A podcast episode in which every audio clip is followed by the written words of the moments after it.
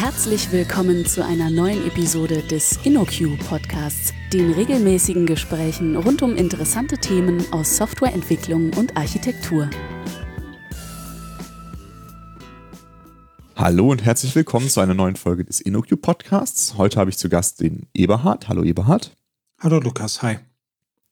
Wir wollen heute über die Independent System Architecture sprechen äh, und äh, auch kurz ISA genannt. Und dazu habe ich mir den Eberhard eingeladen. Aber bevor wir damit loslegen, Eberhard, wer bist du und was machst du bei InnoQ?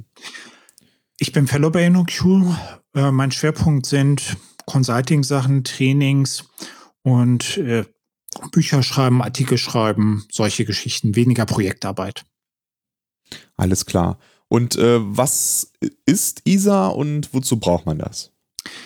Ja, ähm, ISA ist ein Ergebnis davon, dass man da draußen sehr viel von Microservices spricht und irgendwie gar nicht so klar ist, was eigentlich Microservices genau sind oder was so das Minimum dessen ist, was man benötigt, um eine Architektur wirklich eine Microservices-Architektur zu nennen. Und das ist das, was wir mit den ISA-Prinzipien versucht haben, mal äh, aufzuschreiben. Das ist ein Ergebnis von sehr vielen internen Diskussionen, die wir auf InnoQ-Events geführt haben, ähm, aber dann auch noch äh, an, an anderen Stellen und mit dem wir dann irgendwann losgegangen sind und gesagt haben, okay, das hier sind die Prinzipien, die wir äh, als Minimum einer echten Microservices-Architektur ansehen.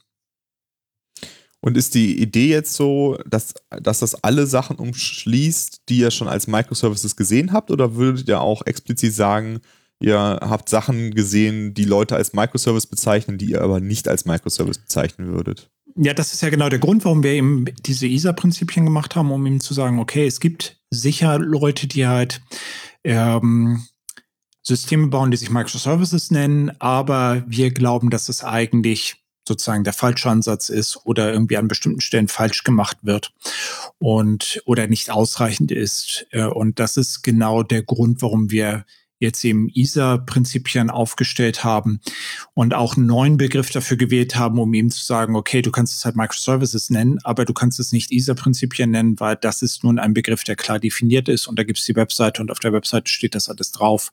Äh, das mhm. ist so die Idee dahinter. Alles klar. Ähm, der, auf der Webseite geht es direkt irgendwie um den Begriff der Modularisierung. Ähm, erstmal, was verstehst du darunter und welche Rolle spielt das bei der ISA? Module sind ja ein sehr altes Konzept. Ähm, das ist die Idee, dass ich Software aufteile in verschiedene Module, die ich getrennt entwickeln kann. Und damit erreicht man zweierlei durch diesen Begriff. Der ein, das eine, was man dadurch erreicht, ist, dass man sich auf diese lange Historie be, äh, beziehen kann. Also man kann jetzt irgendwie sagen, okay, wir haben Module, das heißt äh, Low Cohesion, High Coupling, also dass eben diese Module sehr intern sehr zu, stark zusammenhängen, aber zwischen den Modulen eine lose Kopplung ist. Das sind Dinge, die sich sozusagen von selbst verstehen, weil es sind eben Module äh, oder das Geheimnisprinzip, dass also der Zugriff nur über eine klar definierte Schnittstelle äh, kommt. So, und mhm. das ist einer der Punkte, dass man eben dadurch in dieser langen Historie steht und bestimmte Dinge einfach übernehmen kann. Und der andere Punkt ist, dass man damit halt auch klar sagt, in welchem Mitwettbewerb man steht. Also man steht eben im Mitwettbewerb zu anderen Modularisierungsmechanismen, äh, die halt Systeme aufteilen in Packages, Namespaces oder was der Teufel was. Und dadurch positioniert sich das zunächst einmal relativ klar. Okay, also du hast jetzt ja auch schon gesagt, es gibt auch andere Möglichkeiten zu modularisieren. Äh, was ist der Vorteil daran, jedem Modul seinen eigenen Prozess oder VM oder Container zu geben? Dass ich dadurch mich sehr viel stärker entkoppeln kann. Normalerweise verstehen wir unter Entkopplung, dass ich eine Änderung in einem einzigen Modul mache und die anderen Module davon unberührt sind. Wenn ich jetzt sage, dass ich Module als Docker-Container beispielsweise ausführe, so wie das diese Prinzipien tun, dann habe ich eine viel stärkere Entkopplung, weil ich zum Beispiel diese Module auch getrennt deployen kann. Ich kann jetzt eben ein Docker-Container nehmen und den getrennt von allen anderen in Produktion bringen, prinzipiell. Mhm. Wenn einer von denen ausfällt, dann fallen die anderen nicht sofort mit aus. Ich schreibe ein Memory Leak. Bei einem Docker-Container fällt halt der Docker-Container aus. Bei äh, einem System, wo ich alle diese Module gemeinsam deploye, wird wahrscheinlich das gesamte System ausfallen. Sicherheit, äh, wenn ich dort zwischen den Docker-Containern Firewalls habe, dann kann ich eben von dem einen Docker-Container schwierig in den anderen Docker-Container rüberkommen und so weiter und so weiter. Das heißt, dort habe ich eben an vielen Stellen eine zusätzliche Entkopplung und das ist der Vorteil äh, oder ich sollte äh, der der Unterschied zu den sonstigen Modularisierungsansätzen. Mhm. Ähm, was in den ISA-Prinzipien auch diskutiert wird, ist äh, Mikro- und Makroarchitektur. Bevor wir darauf eingehen, was verstehst du denn unter diesen Begriffen? Mikroarchitektur sind Entscheidungen, die ich in jedem äh, Modul getrennt von den anderen Modulen treffen kann. Makroarchitektur ist etwas, was ich übergreifend definiere für das Gesamtsystem. Ich werde zum Beispiel als Teil der Makroarchitektur vermutlich definieren müssen, wie diese einzelnen Module miteinander kommunizieren. Ähm, aber muss ich festlegen, in welcher Programmiersprache jetzt ein solches Modul geschrieben ist? Nee, muss ich nicht. Also es kann halt ein Docker-Container sein, da kann ein Java-Programm drin sein, da kann irgendwie PHP oder Node oder sonst irgendetwas drin sein. Äh, das muss ich also nicht unbedingt festlegen. Das könnte also eine Mikroarchitekturentscheidung sein. Und das ist etwas, was erst durch diese Aufteilung in diese verschiedenen Docker-Container wirklich relevant wird, weil ich ähm, dadurch diese Möglichkeiten überhaupt erstmal habe. Hätte ich einen klassischen Modularisierungsansatz, müsste ich wahrscheinlich die Programmiersprache standardisieren. Mhm. Das muss ich jetzt eben bei diesem Ansatz nicht mehr. Das heißt also, dass diese Unterscheidung jetzt erst so richtig relevant wird. Und dabei, das bedeutet auch in der Konsequenz, dass man eigentlich eher wenige Makroarchitekturregeln äh, definieren sollte oder muss, äh, weil man sonst den Vorteil dieses Architekturansatzes gar nicht so richtig ausnutzt. Also offensichtlich ist mindestens Integration oder so etwas, was ich definieren muss, aber muss ich eigentlich deutlich mehr noch definieren. Das ist eben etwas, wo einige sogar sagen, das ist eigentlich nicht sinnvoll. Also äh, jemals die ähm, Implementierungstechnologie zu standardisieren, das macht keinen Sinn, weil ich eben dann zu sehr äh, die einzelnen Module ähm, festlege und da zu viele Entscheidungen zentralisiert treffe und damit den Vorteil dieser Architektur gerade zunichte mache. Aber das bedeutet auch, dass ich ähm, als Architekt entscheide, ob etwas eine Mikro- oder eine Makroarchitekturentscheidung ist, richtig? Also es ist nicht grundlegend eine, eine bestimmte Frage ist nicht immer eine Mikro- oder Makrofrage, sondern ich entscheide, ob es eine ist. Also wenn ich jetzt sagen würde, alle müssen in Go schreiben, dann würde ich das zu einer Makroarchitekturentscheidung machen, richtig? Ja, ähm, aber wie gesagt, es gibt halt Leute, die sagen, so etwas kann eigentlich keine sinnvolle Entscheidung sein. Und äh, das kann man auch in gewisser Weise nachvollziehen, weil wahrscheinlich wird in zwei oder drei Jahren irgendjemand durch um die Ecke kommen und wird sagen, hey, hier gibt's halt die neue Programmiersprache, wollen wir die nicht mal ausprobieren und können wir nicht mal einen Service da ähm, einbauen? Und wenn man sich dann dazu entschieden hat, sich auf eine Programmiersprache zu standardisieren ähm, und vielleicht sogar noch bestimmte Libraries vorzu, äh, vorzuschreiben, dann hat man sich eigentlich in eine Ecke begeben und das macht wenig Sinn. Äh, mhm für die langfristige Evolution eines Systems ist so eine Entscheidung eigentlich wenig, eine wenig sinnvolle äh, Entscheidung. Deswegen haben wir eben auch mit den ISA-Prinzipien versucht zu äh, diskutieren, was denn eigentlich das minimale Set an Makroarchitekturentscheidungen ist, die ich auf jeden Fall auf dieser Ebene treffen muss. Also eben beispielsweise äh, die Integrationstechnologie oder die Kommunikations ähm. Das sind eben Dinge, äh, die ich mindestens als Makroarchitekturentscheidung treffen muss an der Stelle. Okay, und also das, was sind weitere Dinge, die ich entscheiden muss? Also habt ihr einfach überlegt, das ist unvermeidlich, das muss ich auf jeden Fall entscheiden oder was, was steckt dahinter?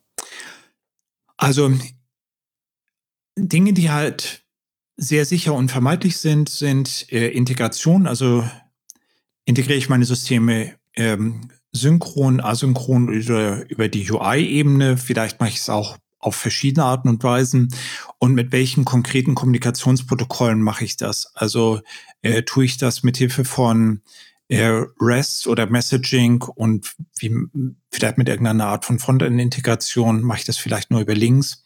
Das sind Dinge, die ich global definieren muss, weil sonst gar nicht klar ist, wie diese Module zusammengehalten werden. Also mhm. ich würde eben argumentieren, wenn ich das nicht standardisiere, habe ich kein System aus Modulen mehr, sondern ich habe irgendwie Inseln, die ja zufällig irgendwie miteinander reden. Und da fällt es schwer, von einem Gesamtsystem zu reden, wenn jede von diesen Inseln mit der anderen Insel über irgendeine Art und Weise spricht.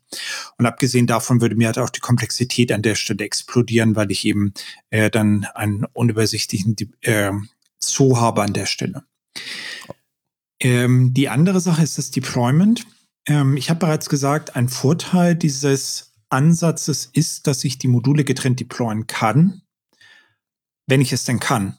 Ähm, rein mhm. technisch kann ich natürlich einen Docker-Container runterfahren und neu hochfahren, aber wenn ich jetzt in der Continuous Delivery Pipeline, die dazu zu diesem neuen Docker-Container führt, Abhängigkeiten habe, dann geht das vielleicht nicht. Also wenn ich jetzt irgendwie sage, ich nehme mein System, ich baue also die, diese Module, ich baue also die, diese Docker-Container, dann teste ich sie alle und dann bringe ich sie alle gemeinsam in Produktion, dann ist das zwar theoretisch denkbar, aber es ist irgendwie total Sinn, es führt dazu, dass ich einen wesentlichen Vorteil, nämlich das getrennte Deployment, nicht umsetze. Also ist eine Regel, die wir aufgestellt haben, dass das Deployment tatsächlich unabhängig ist. Wir schaffen durch diese stärkere Modularisierung die Voraussetzungen dafür und sagen dann, dass es auch wirklich umgesetzt werden muss. Mhm. Hm, dann sagen wir, dass der Betrieb standardisiert sein sollte. Wir haben mehr Prozesse, die jeweils irgendwie betrieben werden müssen.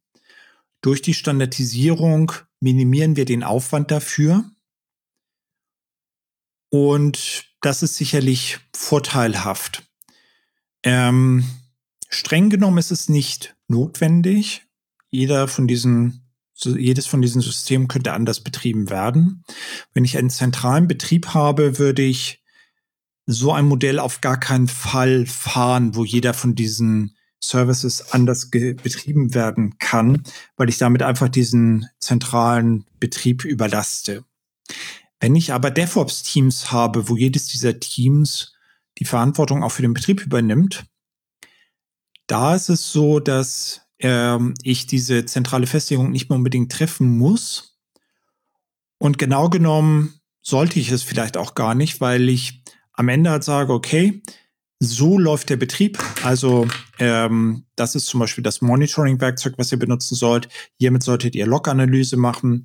So, dann kommt irgendwie das Team um die Ecke und sagt, na ja, ähm, unser Problem, was uns gestern zum Ausfall geführt hat, das ist ein Resultat dessen, dass wir eben mit diesem Monitoring-Werkzeug und mit diesem Log-Analyse-Werkzeug dieses Problem nicht analysieren konnten vorher.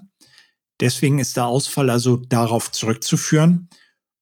Und das kann, will, diese Diskussion will ich eigentlich nicht führen. Deswegen würde ich dann dem Team halt sagen, na ja, äh, ihr seid halt dafür verantwortlich, dass das funktioniert. Ihr seid das DevOps-Team. Ihr baut nicht nur die Software, sondern ihr betreibt sie auch.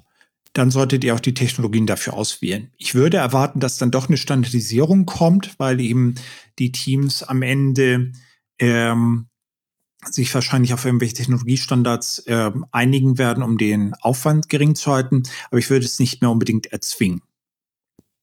Okay, das heißt also, du, du rätst mehr dazu, dass die Leute quasi ähm, Guidelines geben, aber nicht äh, so richtige Regeln dafür. Ja, Best Practices und ähm, es ist auch so, dass also wie gesagt, ähm, ich will halt einfach nicht die Diskussion, ich kann nicht auf der einen Seite sagen, ihr seid dafür verantwortlich, dass es in Produktion läuft und auf der anderen Seite sage ich, hey, und das ist die Technologien, die ihr halt in Produktion benutzen müsst. Mhm. Ähm, man kann nicht die Verantwortung dafür übernehmen, dass etwas in Produktion vernünftig läuft, weil man nicht die Technologien auswählen darf. Mhm. Das ist irgendwie so, Rechte und Pflichten müssen sozusagen in einem vernünftigen Verhältnis sein. Und das ist genau der Punkt hier. Okay, aber ist es auch denkbar, die ISA-Prinzipien umzusetzen, wenn man einen zentralen äh, Betrieb hat? Ja, dann würde ich halt einfach die gesamten äh, Sachen, die halt der Betrieb haben will, also wie deploy ich das, wie monitore ich die Sachen, wie funktioniert die Log-Analyse, als Makroarchitekturregeln definieren. Und ähm, ich finde, das ist eigentlich genau einer der Vorteile, die, der dieser, den dieser Ansatz bietet, dass ich da sehr konkret ähm, definiert, das mal ähm, niederschreiben kann, was denn nun wirklich die Sachen sind, äh, die dafür notwendig sind, um etwas in Produktion zu bekommen und dadurch dieses Verhältnis zwischen Betrieb und ähm, Entwicklung halt auch klar äh, formalisieren kann. Mhm. Okay. Und was gehört noch zur minimalen Makroarchitektur dazu? Ja, ähm, eine Sache ist, dass äh, wir sagen, dass diese Standards für den Betrieb beispielsweise genauso wie alle anderen Sachen eigentlich nur die Schnittstelle eines Microservice oder eines Moduls betreffen sollten. Mhm. Also grundsätzlich ist es bei modularer Entwicklung ja so, dass wir sagen, dass die Module untereinander nur über die Schnittstellen aufeinander zugreifen, sodass sich die Interne des Moduls ändern kann. So, und das bedeutet für den Betrieb, ich sollte sagen, bitte schicke deine Log-Nachrichten auf folgende Art und Weise in unser Log-Analyse-System. Also über syslogd beispielsweise, um was ganz Klassisches zu nennen. Mhm. Ähm, oder schreib halt ein Log-File in einem bestimmten Format oder was auch immer. Was ich nicht tun sollte, ist zu sagen, benutze bitte diese Library, weil mhm. ich damit die, die, die nicht mehr die Schnittstelle definiere, sondern die interner des Moduls beeinflusse und eben sage, hier soll diese Library bitte benutzt werden. Mhm. Und das ist, durchbricht eben zum einen Modularisierung und zum anderen äh, torpediert es halt auch einen Vorteil dieses Ansatzes, dass ich eben technologieunabhängig bin, dass ich eben auch wenn ich heute alles in, in, Go schreibe, in ein paar Jahren mit irgendeiner anderen Programmiersprache etwas umsetzen kann. Wenn ich die Libraries standardisiert habe, dann äh, kann ich das eben nicht tun. So, und das ist genau ähm, der Grund, warum äh, wir sagen, dass diese Regeln alle nur die Schnittstellen äh, umfassen sollen. Mhm. Und dann geht es noch um Resilience. Ähm, ein Microservices-System sollte so aufgebaut sein, dass ein Microservice, wenn er ausfällt, keinen anderen mit sich reißt, ähm, weil ich sonst ein zu hohes Risiko habe, dass das Gesamtsystem ausfällt. Das gilt auch dann, wenn der Microservice irgendwie runtergefahren wird und irgendwo anders gestartet, neu gestartet wird. Also in einem Cluster kann sowas durchaus mal passieren. Und da muss eben das System auch gegen abgesichert sein, dass es von einem von einem Knoten irgendwie auf einen anderen Knoten verschoben wird. Mhm. Und äh, das ist eben das Resilience-Thema. Das ist auch etwas, was ein Microservices-System sozusagen als Minimum erfüllen muss, um den ISA-Prinzipien äh, zu genügen. Okay, was jetzt vielleicht den einen oder anderen überrascht, äh, der das hört, ist, dass äh, in dem ganzen Teil irgendwie weder Conway's Law noch Domain-Driven Design vorkommt? Ist das eine bewusste Entscheidung? Weil das sind ja irgendwie Buzzwords, die doch einem immer begegnen, wenn man über Microservices spricht. Ja, das ist eine bewusste Entscheidung, weil wir eben die rein technischen Grundlagen mal aufschreiben wollten dafür, was äh, so ein, wie so ein System aussehen kann oder aussehen sollte. Und äh, die fachliche Aufteilung ist davon getrennt. Also natürlich ist eine Aufteilung nach Domain-Driven Design und Board Kontext eine sehr gute Idee. Das führt zu einem sehr gut entkoppelten System. Aber ist ein System, das dem nicht Genüge tut, immer noch ein ISA-System? Ja, ja, das ist so. Also nicht, auch wenn ich eine mhm. vergurkte Architektur habe, äh, kann sie immer noch den ISA-Prinzipien genügen. Also wie die fachliche Aufteilung ist, ist davon eben unabhängig. Und auch die organisatorischen Themen sind keine Themen, die wir jetzt hier diskutieren. Es ist natürlich so, dass durch diese Mikro-Makro-Architekturaufteilung, durch diese starke Entkopplung, äh, große Teams ähm, Vorteile generieren. Aber bei vielen unserer Kunden ist es auch so, dass es sehr kleine Teams gibt, die ja halt trotzdem Microservices machen und dieser Prinzipien umsetzen. Und ähm, das ist für mich halt auch völlig in Ordnung. Und äh, aus dem Grund ähm, haben wir da ganz bewusst eben diese Themen ausgenommen. Und auch die ganzen Themen wie zum Beispiel, es muss auf jeden Fall über HTTP kommunizieren und so weiter, das ist auch bewusst ausgeklammert, um das bereit aufzustellen. Genau, also wir sagen ja, es muss einen Standard geben für eine Kommunikation, aber welcher das nun konkret ist, das bleibt eben sozusagen dem Anwender überlassen. Und ähm, es ist ja auch denkbar, dass Systeme über Messaging-System miteinander reden und gar nicht über HTTP. Das ist natürlich auch äh, möglich ohne weiteres. Okay. Ähm, gibt es denn einen Zusammenhang äh, zwischen äh, ISA und SCS, also Self-Contained Systems, weil äh, sich da ja auch die Autoren so ein bisschen überschneiden? Mm. Self-Contained Systems ähm, ist eine Idee, die im Wesentlichen sagt, wir bauen unabhängige Webanwendungen und bauen darüber das System auf. Mhm. Ähm, Self-Contained Systems sagt deswegen schon mal eine ganze Menge an Dingen. Also zum Beispiel, wir bauen eine Webanwendung. Das muss ja nicht unbedingt der Fall sein. Bei ISA könnten wir halt auch irgendetwas bauen, was einfach nur ein REST-Interface implementiert oder äh, irgendwie nur über Messaging ähm, nach draußen erreichbar ist. Das wäre halt ohne weiteres machbar. Ähm, Self-Contained Systems sagt dann in der Folge, dass man in erster Linie Frontend-Integration nutzen sollte, dann asynchrone Kommunikation, dann synchrone Kommunikation, das ist eine Priorisierung. Mhm. Das sagt ISA nicht. Äh, ISA sagt nur, es muss irgendwie einen Standard geben, was auch immer der halt ist, ist halt äh, dann dem, de, äh, dem jeweiligen Projekt überlassen. Und Self-Contained Systems trifft auch eine organisatorische Aussage und sagt, na ja, ähm, wir müssen halt bei ähm, Self-Contained Systems, äh, muss jedes Self-Contained System ähm, einem Team gehören. Ähm, mhm. Das bedeutet, ein Team ist halt zuständig für ein oder mehrere Self-Contained Systems, aber kein Self-Contained System wird von mehreren Teams bearbeitet. Das sind alles Dinge, die in ISA sozusagen nicht drin sind. Also insofern ist es äh, spezieller.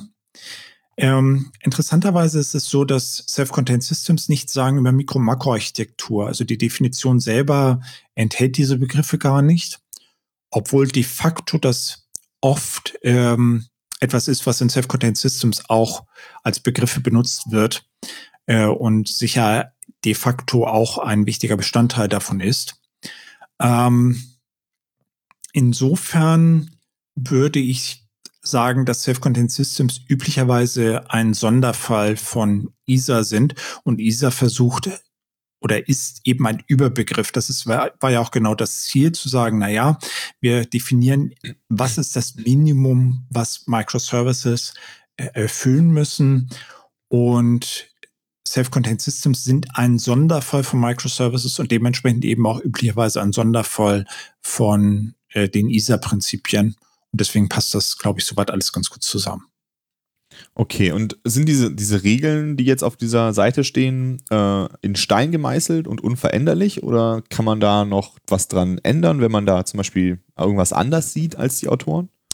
Ja, genau. Also es gibt äh, isa-principles.org, da stehen die ganzen Prinzipien drin und äh, da ist oben so ein Link, also da ist genau genommen so ein, so ein GitHub äh, OctoCAD und das ist der Link zu dem GitHub-Projekt. Und da kann man Issues einstellen und da gibt es auch gerade äh, Diskussionen. Also ähm, eine, ein Issue, der zum Beispiel eingestellt worden ist von einem Kollegen, ist halt die Frage, äh, naja, bei Kommunikation sagt ja halt, dass Autorisierung auch etwas ist, was eigentlich standardisiert sein muss, wenn ich mehrere Systeme habe, die halt miteinander, die gemeinsam, ähm, wenn ich mehrere ISA äh, Microservices habe, die gemeinsam ein System abbilden, dann müssen sie eben auch untereinander Informationen über den aktuellen äh, Benutzer austauschen. Mhm. Also eben die Authentifizierungsinformation. Und das ist etwas, was wir jetzt nur in der Kommunikation drin haben als Unterpunkt. Vielleicht will man das zu einem eigenen Punkt machen. Es gibt einen anderen Issue, der irgendwie sagt, dass vielleicht Kommunikation und Integration doch eher zusammengehören. Und äh, von daher freuen wir uns da auch über weitere Issues und Themen, die ja dort verbessert werden können oder geändert werden können. Und auch über Pull Requests bei ähm, auf dem GitHub-Projekt.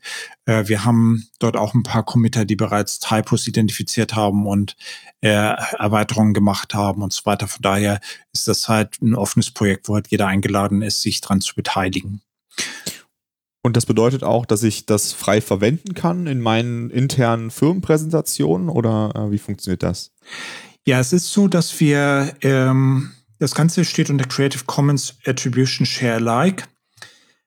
Das heißt, ähm, man kann die ganzen Sachen benutzen. Man muss eben sagen, wo man es her hat und sie entsprechend selber unter der ähnlichen Lizenz weiterverwenden. Das gilt für die Webseite. Auf der Webseite gibt es auch eine Präsentation. Die Präsentation äh, gibt es als PowerPoint zum Runterladen. Die ist auch auf der, in der Webseite integriert und äh, damit kann man eben rausgehen und die Prinzipien auch dann äh, darstellen, diskutieren und auch in eigenen Präsentationen benutzen. Das ist also das ist genau die die Idee, dann äh, eben ein, eine, eine Idee, eine Idee, ein Konzept vorzustellen und es dann äh, den Menschen zu erlauben, da ähm, mit sich daran zu beteiligen und es entsprechend für die eigenen Projekte und für die eigenen Ideen zu benutzen und auch anzupassen. Okay, super. Dann äh, danke ich dir für diese ganze Vorstellung. Äh, ich hoffe, dass sich ein paar Leute dann äh, mit der Seite beschäftigen und auch ein bisschen Feedback geben. Ja, das würde mich auch auf jeden Fall freuen. Vielen Dank für deine Zeit und für die äh, vielen Fragen. Gut, und dann den Hörern äh, bis zum nächsten Mal beim InnoQ Podcast. Auf Wiedersehen. Tschüss. Vielen Dank für das Herunterladen und Anhören des InnoQ Podcasts. Mehr Episoden und weitere Informationen finden Sie unter innoq.com/podcast. Wir freuen uns über Feedback, sei es Kritik, Lob oder Vorschläge für zukünftige Episoden, per E-Mail an podcast.innoq.com oder als Kommentar auf der Website.